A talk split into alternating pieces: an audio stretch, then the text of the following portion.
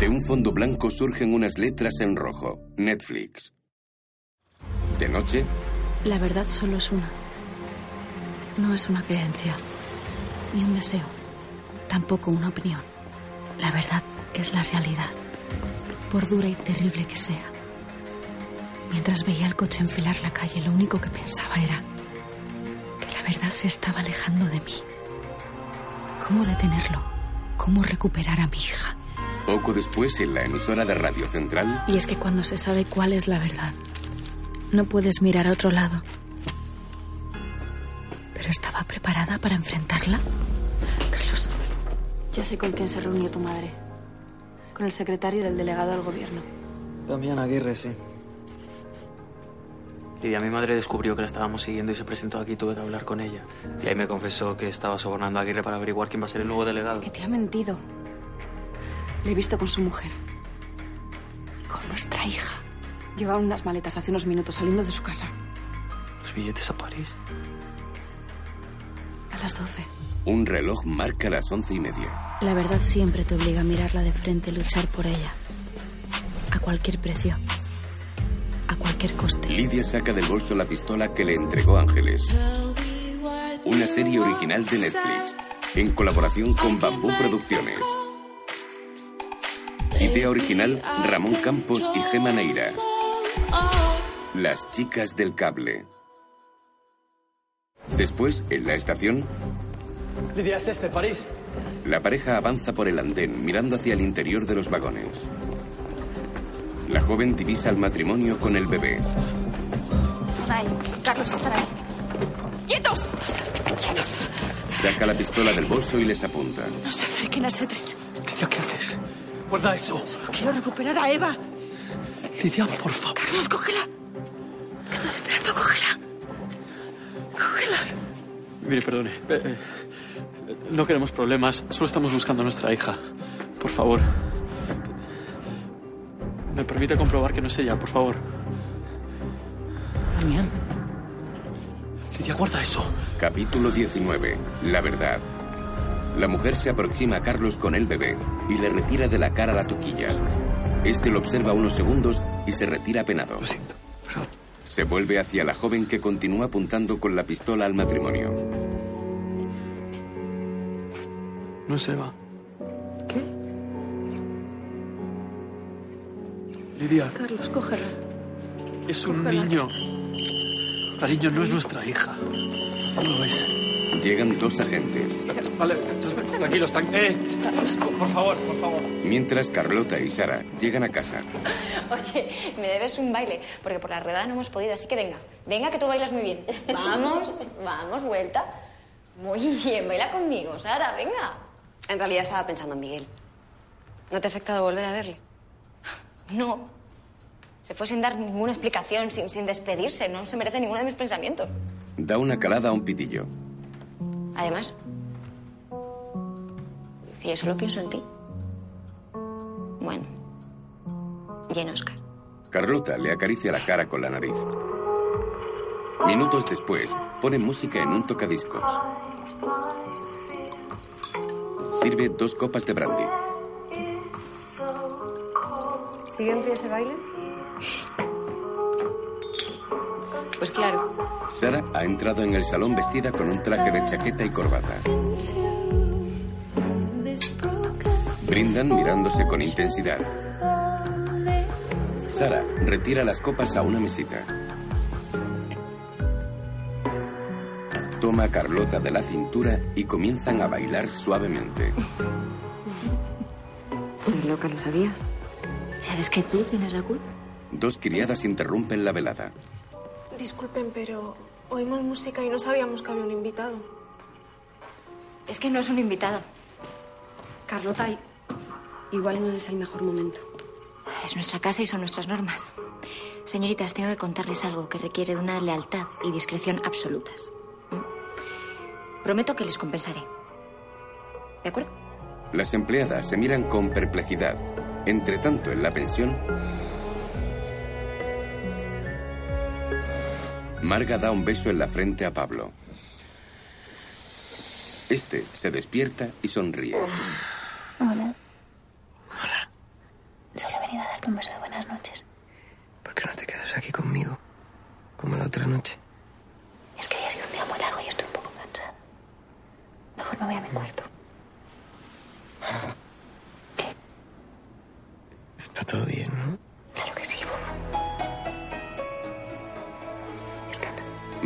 Se levanta de la cama y contempla unos segundos a su marido antes de salir de la habitación.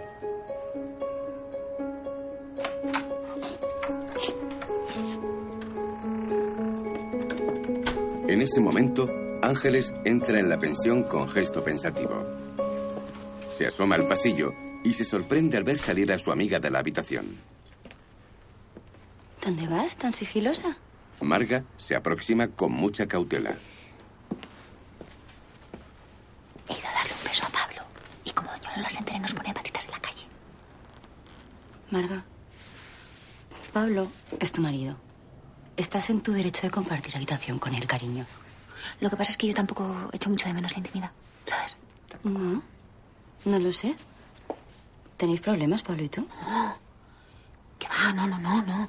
Sí, Pablo es mi vida y, y yo la suya, pero pasa que a mí me da mucha vergüenza hablar de esto. Yo... Marga, a mí me lo puedes contar. La joven mira con cierto reparo a su amiga. Pues que yo pensaba que la intimidad era como más...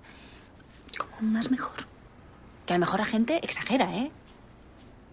Que vamos, que no es que no me guste, ¿eh? Que me, que me gusta, pero como que no acabo, que, que va- no sé, que me estoy liando. Que, A ver, lo que me intentas decir es que no disfrutas en la cama con Pablo. Pero a lo mejor es culpa mía que tengo algo ahí que no funciona. Las tertulias a la hora del café, que una aquí está intentando doblar la oreja. Sí, sí, ya, ya nos vamos a la cama. Descuide. Doña Lola se retira. ¿Qué sabemos de Lidia? No sé, le, le di la dirección del hombre que buscaba y se marchó a ver a Carlos. ¿Y qué va a hacer? No lo sé. Voy a ir a verle. Ni idea. Solo espero que no haga ninguna locura.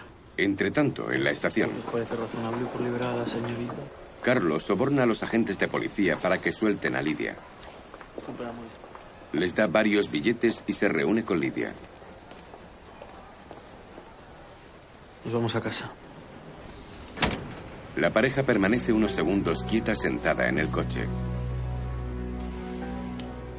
Perdóname, yo. Cuando vi a esa mujer con el bebé en brazos, creía que era Eva. ¿De dónde has sacado esa pistola? ¿Tú te das cuenta, eres consciente de, de lo que has hecho, de que podrías haber provocado una desgracia? Lidia aparta la mirada con gesto serio. Carlos agacha el rostro, tratando de mantener la calma. Mira, Lidia. Tú no eres la única que sufre con todo esto, ¿de acuerdo? Yo también me hice ilusiones. Lidia, llegué a pensar que nuestra hija estaba viva. Lidia, Eva ya no está con nosotros. ¡Gritas más! Eva está viva. Y voy a encontrarla. Lidia asiente con firmeza. A la mañana siguiente, en un despacho de la compañía, Sebastián contempla una foto enmarcada de Elisa mientras toma una copa. Doña Carmen entra. Acabo de hablar con Damián Aguirre. Ha perdido el tren a París. ¿Cómo que perdió el tren? ¿Qué pasó? Adivina quién se presentó en la estación y ha montado un numerito. Lidia. Pero pensé que ya había entrado en razón, estuvo en casa, se disculpó. Sus disculpas eran falsas. Esa mujer es incapaz de abrir la boca si no es para mentir. Doña Carmen, ella se aferra a cualquier esperanza de encontrar a su hija con vida. Comprensible. A mí también me cuesta asumir que Elisa ya no está con nosotros. Lo que ocurrió fue un accidente. Siempre no paro de pensar que yo podría haberlo evitado. Imagino cómo Deja de sería imaginar y concéntrate en lo que importa, en que no nos descubran. Y bueno, no es fácil, doña Carmen. Tampoco es fácil para mí. Yo también he perdido a Elisa. También a mí me gustaría encerrarme en una habitación y lamentarme, pero no lo hago. Haré lo que debo. Hablaré con Aguirre, haré que se vaya de una vez por todas. Gracias, hijo. Ahora ya eres un cifuentes. Eres de la familia. Y la familia está para ayudarnos los unos a los otros. Las palabras de doña Carmen parecen impresionar a Sebastián Uribe. Entre tanto, la esposa de Damián sale a pasear con el bebé. Disculpe, señora Aguirre. Espere un momento, por favor. No se acerque o llamo a un guardia. Discul- discúlpeme. Yo no me acercaré ni a usted ni a su, ni a su niño. De verdad, lo, lo prometo. No llevo ningún arma. ¿Qué quiere? Disculpe por lo de ayer. Solamente soy una madre que está desesperada buscando a su hija. Se llama Eva. Y desapareció en el incendio de Santa Ana. Y todo el mundo piensa que está muerta, pero yo no. Yo sé que está viva. ¿Y qué quiere de mí? Sé que su marido está involucrado y... No, mi marido es un buen hombre. No lo dudo. No lo estoy culpando. Pero sé que tiene negocios con doña Carmen de Cifuentes.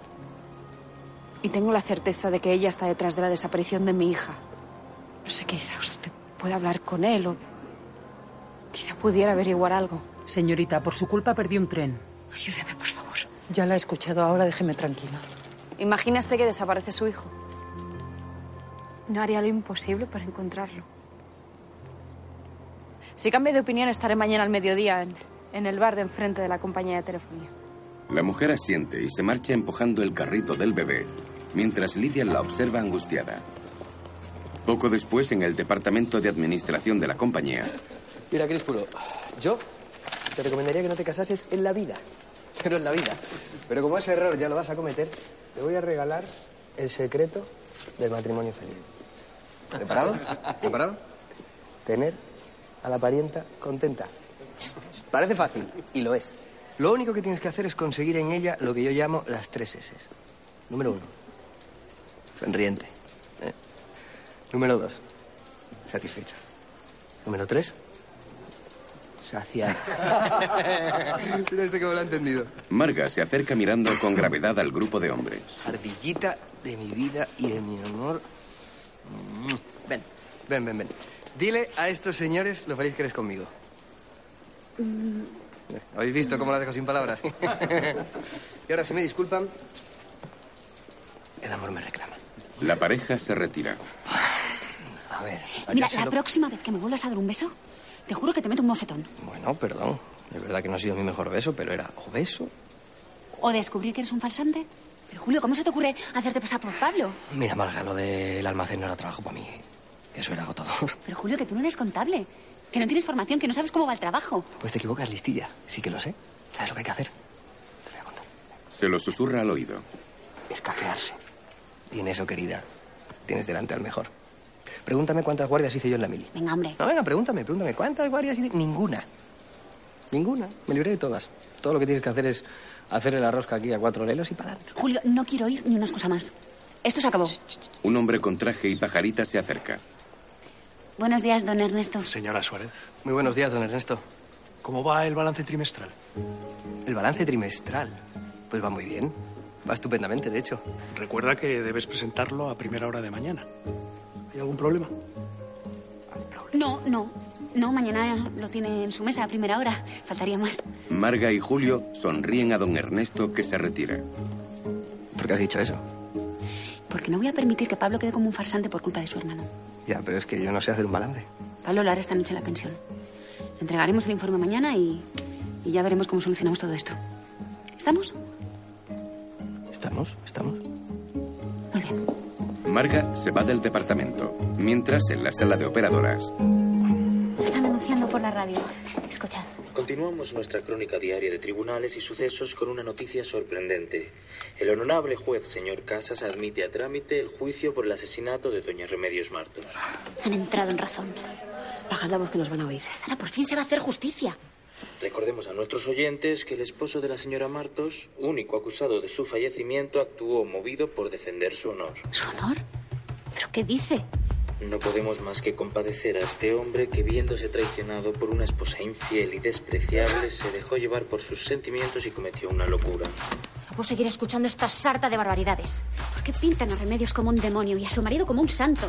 La acusan de adúltera, sin ninguna prueba. Porque manipulan a las personas con mentiras. Lo triste es que nadie defiende a Remedios. Nadie cuenta su versión. Es ella la víctima. Esa es la verdad. Todos los medios actúan igual. Cuentan la misma versión. Y así la gente de la calle tampoco apoyará a Remedios. ¿Y si los medios estuvieran de nuestro lado? Más tarde, Muchas gracias por su llamada. Y ya sabe, no deje Así de que un programa Radio de mujeres para de mujeres. su confianza. Sí. Verás, Carlos. mm, Esto no lo sabe mucha gente, pero. Pertenezco a una agrupación. Recuerden Las Violetas, nos llamamos. Y somos pocas, somos un grupo de telefonistas, pero si tuviéramos un programa de radio llegaríamos a mucha gente. Disculpe, señor Cifuentes. Se ha saturado la centralita. Estamos teniendo muchísimas llamadas. Carlos sonríe satisfecho y se acerca al cristal de la cabina de transmisión. Cierro las líneas. Parece que tenemos problemas con la línea. Pero señores, Continúa, por favor. Ya hoy no tenemos tiempo Sí, para ah, más. Nos despedimos hasta la Carlos, lo que estás emisión. haciendo con la radio es algo maravilloso. Estás dando voz a la gente de la calle. Y yo quiero hacer eso con las mujeres. Porque sinceramente no tenemos voz pública. Carlota, me gusta, me gusta el concepto. Es moderno, es innovador. Y eso es lo que busco en la emisora. Ahora bien, vas a correr un gran riesgo. ¿Me entiendes lo que quiero decir? Sí, sí, sí. Lo sé. En ese caso, bienvenida. En serio. El joven le tiende la mano. Ay, gracias, Carlos. La verdad es que no sabes lo que significa para nosotras. Eres una de las mejores amigas de Lidia y yo solo quiero que sea feliz. Quiero que podamos mirar hacia adelante. De hecho, ya que estás aquí, me gustaría pedirte un consejo. Sí, claro, dime. Carlos desvía la mirada algo incómodo. Verás, Lidia está mal y me preocupa. Porque es incapaz de asumir la pérdida de Eva. De hecho, ayer, sin ir más lejos, perdió los papeles por completo. Tuvo que intervenir la policía. ¿Qué? ¿Qué policía? ¿Qué estás diciendo, Carlos? Que creo que Lidia nos ha contado lo que verdaderamente pasó anoche. Carlota lo mira desconcertada. Minutos después, Lidia se reúne con sus amigas en el bar situado frente al edificio de la compañía. No he conseguido nada. La mujer de Aguirre no ha querido colaborar. Normal. Yo también hubiera tenido miedo en su lugar al verte. Le apuntaste con una pistola. ¿Cómo sabes que...? Porque me lo acaba de contar Carlos. Está muy preocupado. Solo utilicé la pistola para que no subieran a Setre. No, no iba a apretar el gatillo. Hice lo que tenía que hacer. Yo no ¿de dónde que- sacaste la pistola? Porque si la compraste en el mercado negro, ya solo por eso te podrían detener. Es mía, yo se la di. ¿Qué? Lo hice por su seguridad. No sabía a lo que se enfrentaba y pensé que. que podía ayudarla. Ángeles, ¿cómo se te ocurre? Imagínate que, que, que se hubiera disparado. no y hubiera- ocurrió. No ocurrió. Bueno, porque Dios no lo quiso. ¿Y qué más da eso ahora? ¿Qué más da? ¿Qué más da de dónde saliera la pistola? ¿Qué más da quién me la diera? Lo que importa es que yo no sé dónde está mi hija. No lo sé. Vosotras también creéis que me estoy volviendo loca. No. No, no, Lidia. Yo creo que una madre sabe cuando su hija está viva y. No sé si me pasará con Sofía. ¿Qué estás diciendo, Ángeles? ¿Qué pasa? ¿Que porque yo no soy madre no sé lo que pasa? No, yo no estoy diciendo eso, Carlota. Es que es absurdo, es absurdo que se esté aferrando a una ilusión, a una, a una. Ángeles, tú no tendrías que decir nada. No tendrías que haberle dado la pistola. Fue un insensatez. No culpéis más, Ángeles. No debía haberos metido en esto. No. Lidia, Esta se levanta de la mesa y abandona el establecimiento. Más tarde, en la pensión, Hermano, que vaya espectáculo estás dando, ¿eh? Te he dicho que no te levantases. ¿qué ha pasado? ¿Qué ha pasado? Aquí tu marido tullido. Le dolía la espalda de estar todo el día tumbado en la cama, ¿verdad? Y el médico le da un relajante muscular. Y oye, el dolor pasársele se le ha pasado. Uy. Edita. Guapa, guapa. ¿Cómo vamos a hacer el balance con este así? yo qué sé. Anda, ayúdame a levantarlo. Venga. Pablo, cariño. Venga, para arriba. Poquito. mientras en el White Lady, el grupo de chicas baila sobre el escenario para la clientela. Las tres lucen un vestido rojo con detalles dorados. Ángeles entra en ese instante en el local, acompañada por Cuevas con smoking. Un vestido de fiesta de color verde estiliza la figura de la joven. La pareja avanza entre las mesas del local y se dirige al fondo del mismo. Se aproximan a Pedro, que se levanta respetuosamente al verlos. Buenas noches. Ángeles, Bray, Mam, permítame presentarles a mi esposa, Catalina. Mucho gusto. Encantada. Encantada. Ángeles, no dude en pedir lo que quiera. Gracias. Su esposo y yo tenemos asuntos de los que hablar. Los dos hombres se retiran de la mesa y se dirigen al mostrador. Ya que nuestros maridos van a estar ocupados un buen rato, bebamos. ¿Qué remedio? Claro. Pedro coge un puñado de caramelos de un recipiente que hay en la barra y se los guarda en la chaqueta. Son para mi hijo. Le pierde el dulce. ¿Tienes hijos, Bray? No, pero estoy seguro que no me ha llamado para hablar de nuestras familias. Nombre de acción, ¿para qué perder el tiempo, verdad? Os he llamado porque quiero cambiar los términos de la oferta que me hiciste. No necesito espiar las llamadas de la policía, sino las de uno de mis clientes. Le llaman el Apache. Me pide ayuda para transportar una mercancía. Quiere pasarla a Francia. Pero no me fío de él, creo que me la está jugando. Entiendo, pero eso no es lo que habíamos hablado. ¿Qué importa escuchar a unos u otros? Apache significa enemigo. Y si le llaman así será por algo. Así que sí, sí que importa. Guzmán, impresionado, se gira dando una calada a un cigarrillo. Me gustas, Bray. Sabes lo que quieres y tienes agallas. Estoy dispuesto a ofrecerte más dinero. El contrabandista tiende la mano a Cristóbal. Este apaga tranquilamente su cigarrillo y acepta el acuerdo. Mientras, en la pensión, Pablo, por favor, tómate el café aunque sea un poquito. Julio intenta despertarlo dándole una bofetada. Oye. A ver si se espabila. Nada, ya más. No, déjalo. Bueno, pues nada, ya me contarás tú qué es lo que hacemos. Luego hay que entregar el trabajo ese.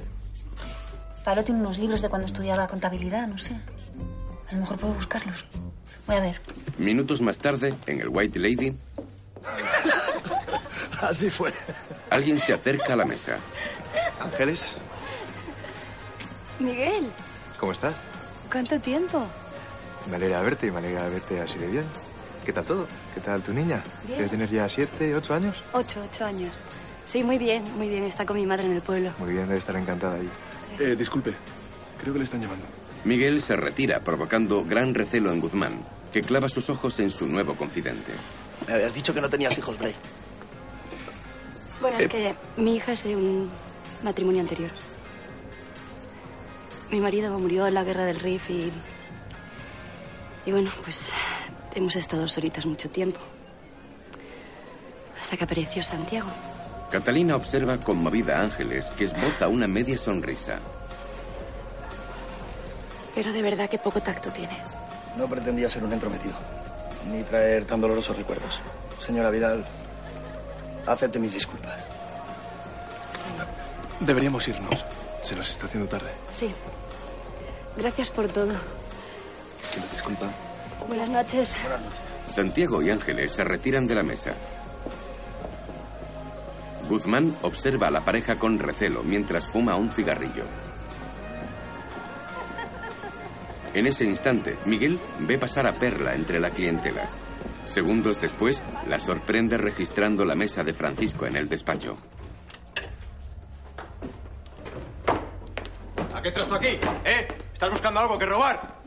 Suéltame, Vienes conmigo, suéltame, bonita. suéltame, suéltame, socorro, Estaba robando suéltame. algo. Eso no es cierto. Estaba buscando algo que olvidé aquí. Miguel, yo me ocupo. Déjanos solos. Usted me cree, ¿verdad? Eso no lo he decidido aún. ¿Qué es lo que buscabas? Un bote de pastillas. Se me cayeron cuando estuve aquí. Mire, no soy ninguna estúpida. No voy a entrar a robar al mismo sitio dos veces. Un bote de pastillas. ¿Por qué son tan importantes? Son para uno de mis hermanos. Tiene que tomarla todos los días y son muy caras. Puedo estar comprando otro bote así como si. Así que un hermano. Sí, el segundo.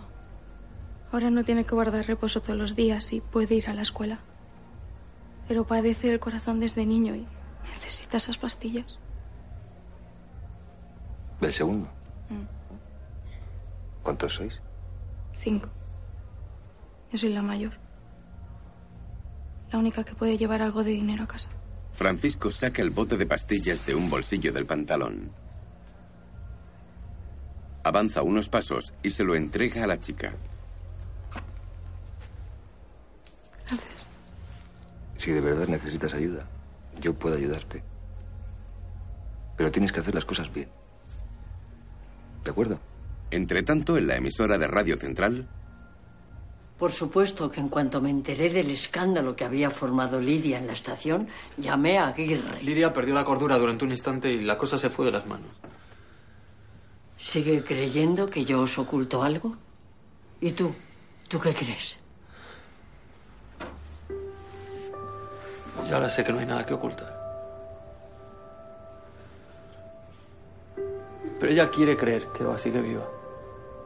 Y se aferra a esa idea de forma desesperada, con uñas y dientes. No hay nada peor para una madre que perder un hijo. Algunas, algunas no lo soportan y terminan enloqueciendo. Temo que acabe perdiéndola para siempre. Carmen contempla el gesto triste de su hijo Carlos y le acaricia la mejilla. En ese momento, Lidia entra en la emisora. Esta noche dormiré fuera. Se marcha disgustada. Lidia, Lidia, espera. Lidia, vamos a hablar. Mientras, Ángeles y Cristóbal regresan en el coche. No me imaginaba si a Guzmán y a su mujer son normales. Bueno, Catalina habla maravillas de su marido. Dice que es atento, es buen padre. Está muy enamorada de él.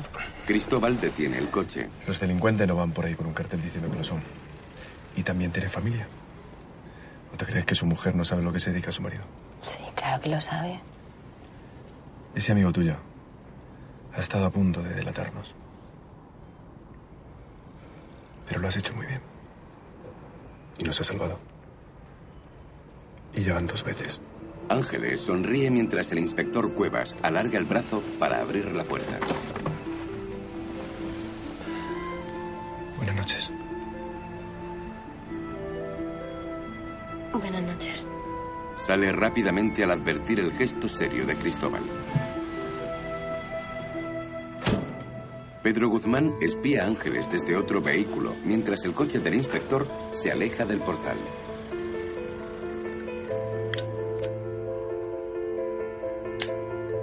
Ya en la pensión, Ángeles se encuentra amarga con toda la mesa llena de libros.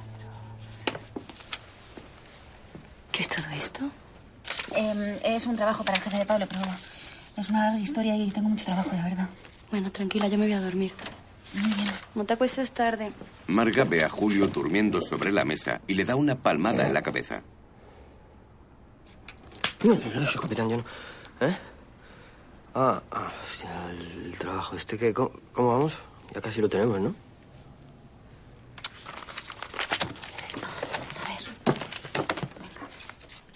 Más tarde, en el cabaret, Victoria se reúne con el gerente. Francisco, si no me necesitas, me marcho ya para casa. ¿no? Sí, yo también estoy acabando. Antes eh, quería comentarte una cosa. Mañana va a comenzar como cigarrera una chica nueva. Su familia depende de ella y, bueno, tiene un hermano enfermo. Se te acerca una desconocida, te cuenta sus penas y tú te lo crees. Si me dieran una peseta por cada historia lacrimógena que he oído, sería millonaria. No soy tan ingenuo. Ella no vino pidiéndome ayuda. ¿Mm? Además es... es guapa, es joven, dedicada. Lo va a hacer bien, confía en mí. Está bien, como quieras. Pero no me pienso gastar ni una sola peseta en esa muchacha. Mm. Yo le daré el uniforme, por supuesto. Pero las medias de seda están por las nubes. Así que que se las traiga ella. Se lo diré. Victoria se marcha del local. En ese momento, alguien se aproxima con sigilo a Francisco. No le negarás una copa a una vieja amiga. Lidia esboza una leve sonrisa. Minutos después, en el despacho de Francisco, Y le ahí con su madre y salí de ahí.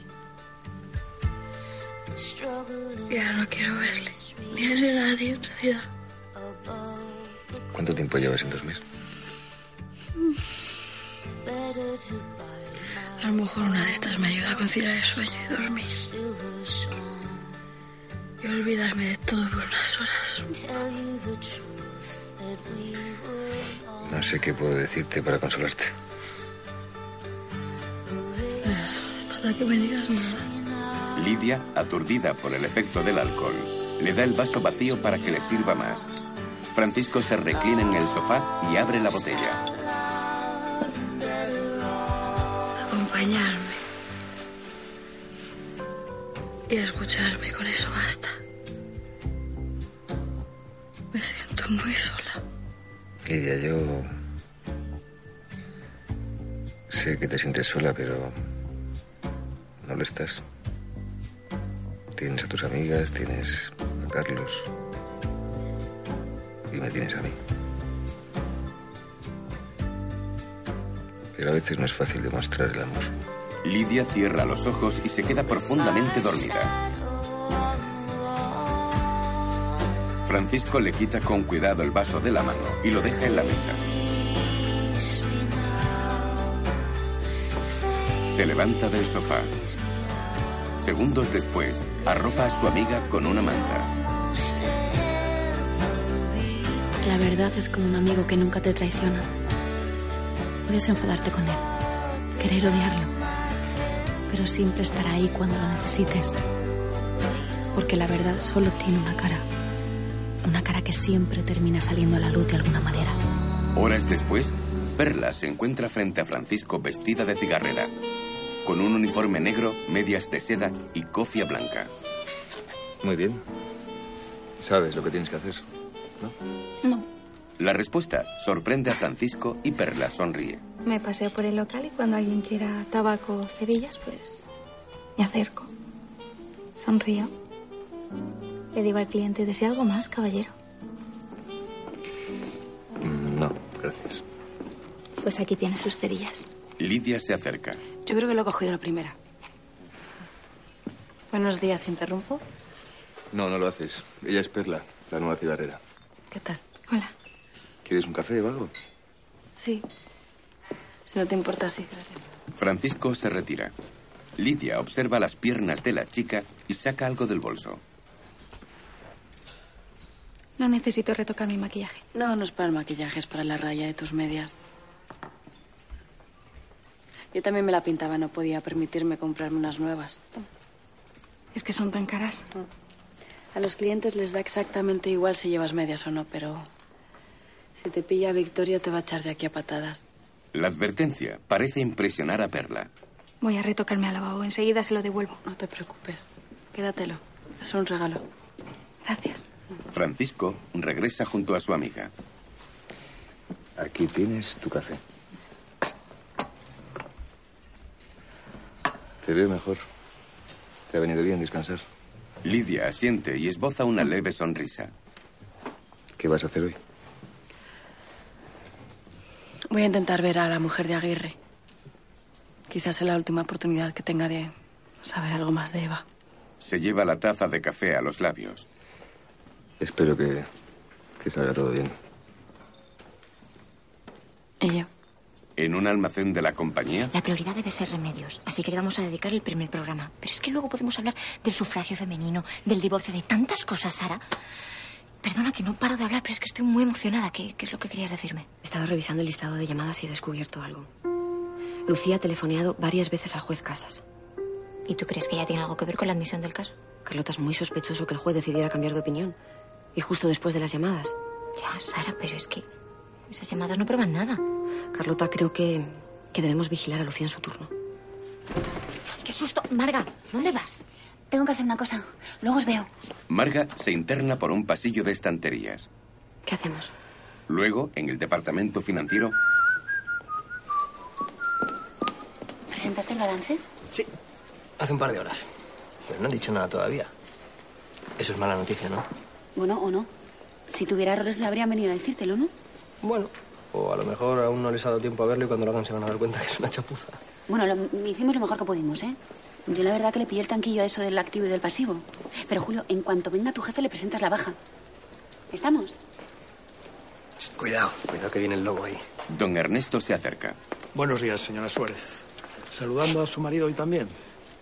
Sí, bueno, ya ve, tenía un, un huequito y, y, y aquí estoy. No se apure. Me alegro de que esté aquí. Así puede oír lo que tengo que decirle a su marido. Es sobre el balance de esta mañana. Verás, Pablo, Te seré sincero. Hasta ayer tenía dudas contigo. Pero después de revisar el balance, he llegado a la conclusión de que eres el candidato perfecto para el ascenso. Si tú aceptas, claro está. Eh, eh, acepta, acepta, claro, claro que acepta. ¿Verdad, Pablo, que acepta? Sí, muchas gracias. No se va a arrepentir. Don Ernesto le da unas palmadas en el hombro. Señora. Gracias. Se marcha del departamento. Mientras, en la sala de operadoras, Escúcheme bien porque se lo voy a decir una última vez. O el asesino de Remedios va a la cárcel, o su familia pagará las consecuencias, señor juez. Si no hace exactamente lo que le digo, tenemos que hablar. Carlota se retira de su puesto de telefonista y abandona inmediatamente la sala. Segundos después, su compañera se reúne con ella en un despacho contiguo. ¿Has amenazado al juez Casas? Sí. ¿Y qué? El caso es que ha funcionado, ¿no? ¿Pero qué dices, Lucía? ¿Qué estás diciendo? ¿Por qué te crees que cambio de opinión? A veces hay que ensuciarse las manos para conseguir lo que uno quiere. Por un bien común. Por la justicia. El fin no justifica los medios. Lucía, lo que has hecho es un delito y nos quita la razón. ¿Qué va a pasar ahora si el juez investiga las llamadas y llega hasta nosotras? Sé que todo esto es porque tienes miedo. No, no es porque tenga miedo. Es porque has actuado mal. Nosotros lo conseguiremos con argumentos, con la verdad, con la fuerza de la palabra y no con la, La fuerza palabra bruta. no tiene ninguna fuerza. Ninguna. Sois unas malcriadas. Unas burguesas que no tenéis el valor de dar la cara. Ignoráis cómo funciona el mundo. Si quieres que te oigan, hay que actuar. Las violetas no somos así. ¿Lo tomas o lo dejas? Muy bien. En ese caso, tranquila, y no volveré a hablar con el juez. Dejo la agrupación. Pero ya veréis cómo absuelven al marido de remedios, y entonces entenderéis cómo funciona el mundo realmente. Resentida, Lucía observa a sus compañeras de la compañía un instante y se va del despacho. Entretanto, en el bar de enfrente, ¿Me sea tomar algo más, señorita? el camarero se lleva una taza con un plato. En ese momento alguien se acerca a la mesa de Lidia. Cada vez que miraba a mi hijo pensaba en sus palabras y si me hubiera pasado a mí. Así que aquí estoy. Le agradezco mucho que haya, que haya venido siempre, siempre. La esposa de Damián Aguirre toma asiento frente a Lidia. Mire, yo no sé nada del paradero de su hija, pero sí sé, Unos pasos la inquietan. sé que Octavio Monsalve, el delegado de gobierno, el jefe de mi marido, chantajeaba al señor Uribe. ¿Pero por qué? Lo desconozco. Esto es lo único que puedo mostrarle. Le entrega un cuaderno. Esto prueba el chantaje.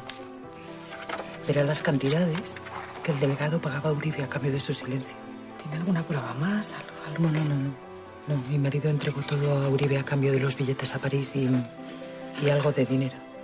Solo se quedó con esto como garantía por si algo salía mal. Y no ha oído nada, no sabe qué hay detrás del Mire, chantaje. yo ya le estoy contando demasiado. Estoy traicionando la confianza de mi marido. Solo sé que mi esposo cree que en su boda el delegado iba a recibir más dinero de Uribe.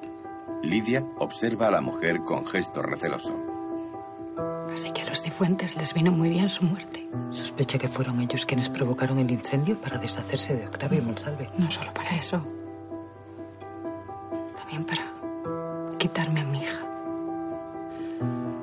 Solo espero que lo que le he dicho le ayude a recuperarla. La esposa de Damián Aguirre se marcha.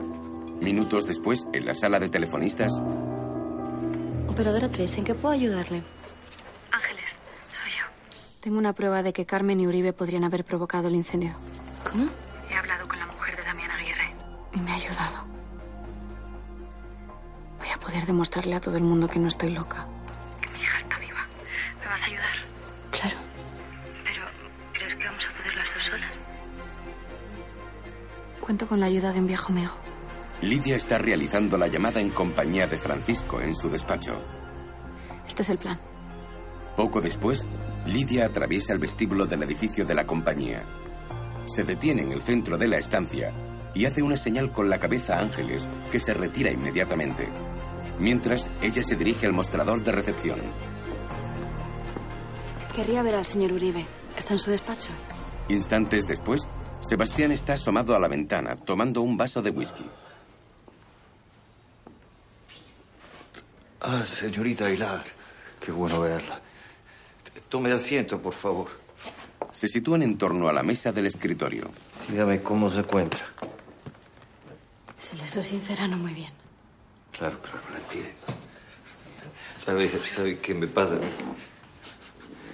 Cuando me levanto a la mañana, por unos segundos pienso que me voy a encontrar a Elisa dormida al lado mío. Y así pasa un día, pasa otro día y, y esa sensación persiste. A usted también le dirán que tiene que esforzarse en pasar páginas, ¿no? Como, como si fuese una cuestión de, de voluntad, ¿no? Como si uno hubiera elegido... este, Uy, discú- discúlpeme. Discúlpeme. Ni siquiera le pregunté a qué se debe su visita. Si no le importa, creo que me vendría bien una de esas. Por favor, por favor. Sí, a mí me, me recetaron una pastilla, pero no me hacen nada. Mientras Uribe le sirve la copa, Lidia descuelga el auricular del teléfono. En la sala de operadoras, Ángeles conecta una clavija en el panel y realiza una llamada. Luego se levanta de su puesto y enciende un aparato de radio. ¿Qué sería de este humilde locutor sin la radio? Este altavoz que me permite llegar a ustedes todos los días. Pero hoy no deseo hablarles, deseo escucharles. Llamen a esta emisora y el país entero podrá oírles. Somos el primer programa que permite esta innovación.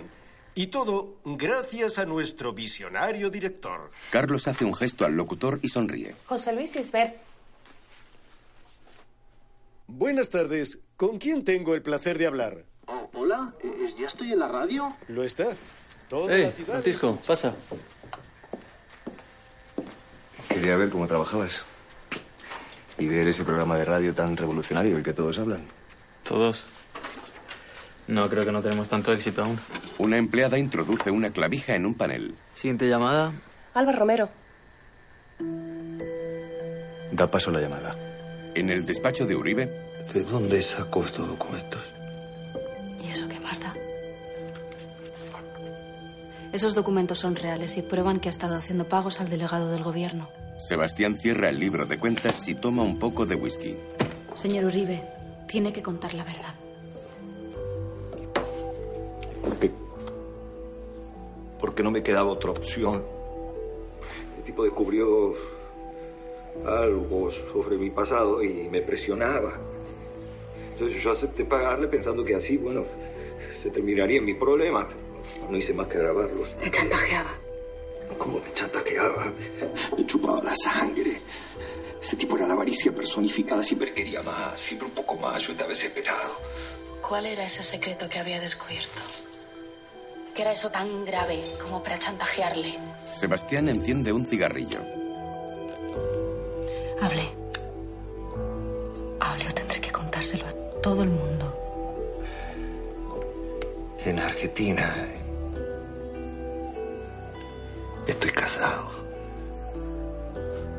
Nunca conseguí el divorcio. Y seguía casado cuando lo conocí a Elisa.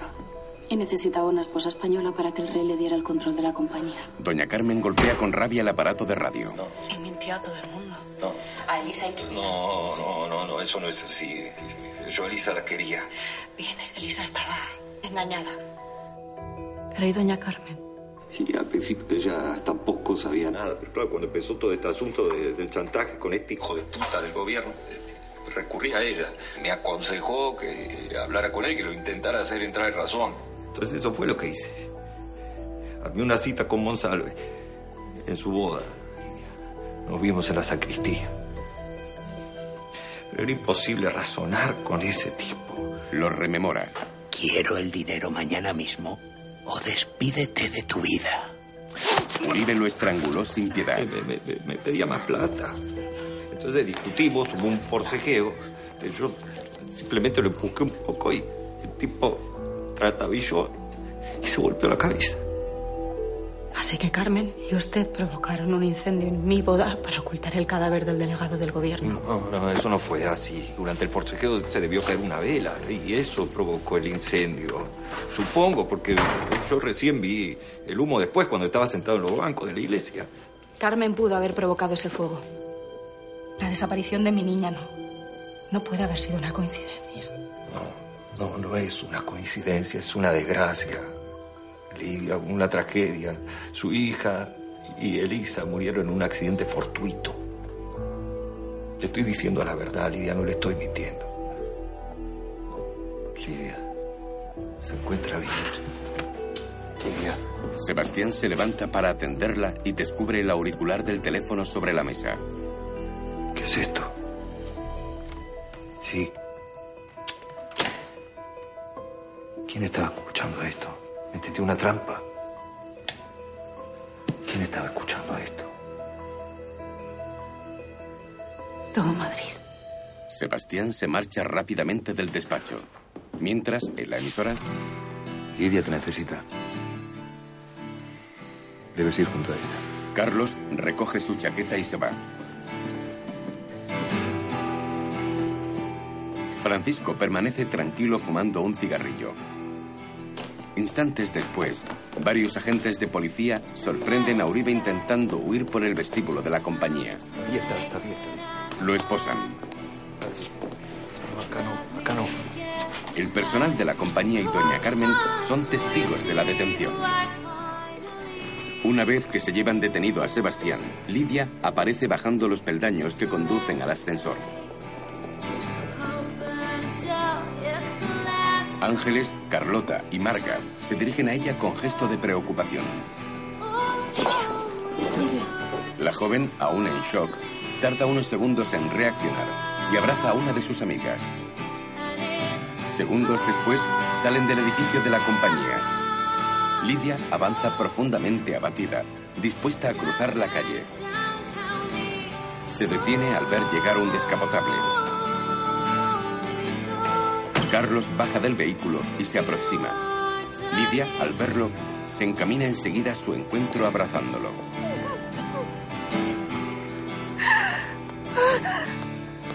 Perdóname. Tenías razón. Eva está muerta. No tengo nada que perdonar. Cuando la verdad se impone y es demasiado dolorosa para afrontarla, solo queda refugiarse en los que te quieren. La confianza es algo tan frágil que se puede ganar o perder en un solo instante. Mientras, en un jardín, Pero ni la confianza, ni el amor, ni la comprensión sirven para mitigar el dolor que deja la verdad. Solo cabe esperar a que pase el tiempo, o bien para que cicatricen las heridas, o para que el tiempo revele que hay verdades que son relativas y permanecen ocultas bajo la sombra de los poderosos. Perdón por el retraso, madre. ¿Cómo está la niña? La pequeña Eva ha pasado buena noche. Parece que se está acostumbrando a su nueva casa. Me he permitido traerle dos regalitos. Uno para la niña y esto para el convento. Siempre tan generosa, doña Carmen. Pero no hay verdad que la mentira tape por mucho tiempo. Y la muerte de mi hija no iba a ser una excepción. Han intervenido Marc Fernández, doble Julio, José Luis Angulo, locutor de radio, Nando González, Damián Aguirre, María Morales, mujer Damián, Tacuara Casares, Catalina, Pietro Olivera, Ernesto, jefe de Pablo, Marisa Laoz, hermana Asunción, Juan Rueda, Octavio Monsalve, argumento Ramón Campos, Gema Neira, Teresa Fernández Valdés, María José Rustarazo, Flora González Villanueva y Alberto Grondona. Diálogos, Estíbaliz Burgaleta y María José Rustarazo. Directora de Desarrollo, Gema Neira. Coordinadora de guion, María José Rustarazo. Dirección de producción, Kevin Jiménez y Sara Gonzalo. Diseño de decorados, Carlos Dorremochea y Raquel Benavides. Dirección artística, Raquel Benavides. Estudio de postproducción, Deluxe Madrid. Subtítulos y traducciones, Láser Film y Deluxe.